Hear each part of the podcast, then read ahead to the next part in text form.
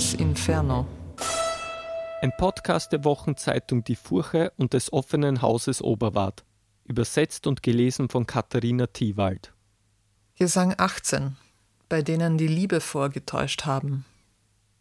In der Hölle gibt es einen Ort, der Malebolge heißt, auf Deutsch in etwa böse Gräben, üble Säcke. Mitten in der grauenhaften Gegend liegt ein Trichter, breit und gähnend. Der Hang ist in zehn Täler aufgesplittet. Hier fanden wir uns wieder. Auf meiner rechten Seite sah ich neues Elend, neue Folterungen, neue Folterknechte. Nackte Sünder waren unterwegs am Grund des Tals. Der Fußgängerverkehr war dicht, als wäre hier Rom, wo gerade das Jubeljahr im Gange war. Auf jeder Seite dieser düsteren Felsen sah ich Dämonen mit Hörnern auf der Stirn und Riesenpeitschen in den Händen. Damit schlugen sie brutal von hinten auf die Sünder ein. Und als ich weiterging, da sah ich einen, der meinen Blick erwiderte. Um ihn zu mustern, stoppte ich die Schritte. Und dieser Ausgepeitschte glaubte sich zu tarnen durch Senken des Gesichts. Es nutzte wenig, denn ich sagte, Du, der du den Boden absuchst mit dem Blick, wenn das Gesicht, das du jetzt trägst, nicht falsch ist, bist du Venedico Caccianemico. Da hast du den Salat. Wie bist du denn da reingekommen? Und er zu mir, ich sag's nur ungern, ich war derjenige, der meine Schwester dazu brachte, den Willen des Marchese d'Este zu erfüllen, wie immer diese schmutzige Geschichte auch erzählt wird.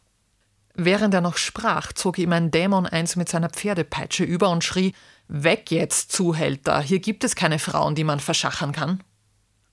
Ich kehrte um zu meinem Meister. Nach ein paar Schritten waren wir bei einer Klippe, die aus der Felswand sprang.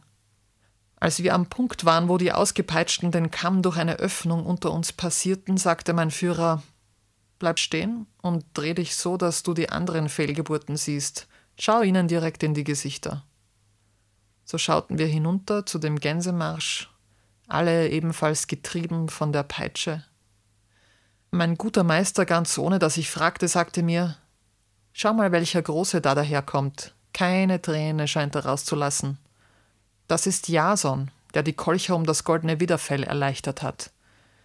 Mit ihm sind alle unterwegs, die ihre Liebe vorgeflunkert haben. Er, jene zu Medea. Der Fäulnisdunst, der aus dem Abgrund drang, klebte an den Seiten fest, er überzog den Stein mit einer dicken Schimmelschicht.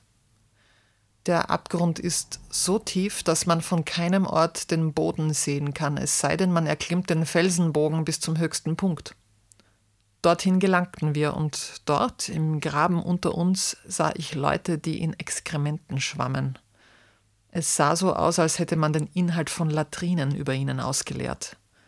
Und als ich mit den Augen stocherte da unten, sah ich einen, dessen Kopf voll Scheiße war. Der schrie mir zu, warum bist du so happig drauf, mich anzuschauen? Und ich zu ihm, weil, wenn mich die Erinnerung nicht drückt, ich dich schon mal gesehen habe. Die Haare allerdings waren trocken. Er schlug sich auf die Rübe und sagte noch, vom Arschkriechen bin ich direkt hierher gerutscht. Ja, meine Zunge hat nie schlapp gemacht. Danach mein Führer, reck den Hals ein bisschen, sagte er, und schau nach vorne, dass du ein Auge auf die zerzauste Nutte werfen kannst, die sich mit Nägeln voller Scheißeränder kratzt. Das ist Thais, die Hure. Die gab dem Freier auf die Frage, bist du mir sehr dankbar? Ja, außerordentlich, zur Antwort.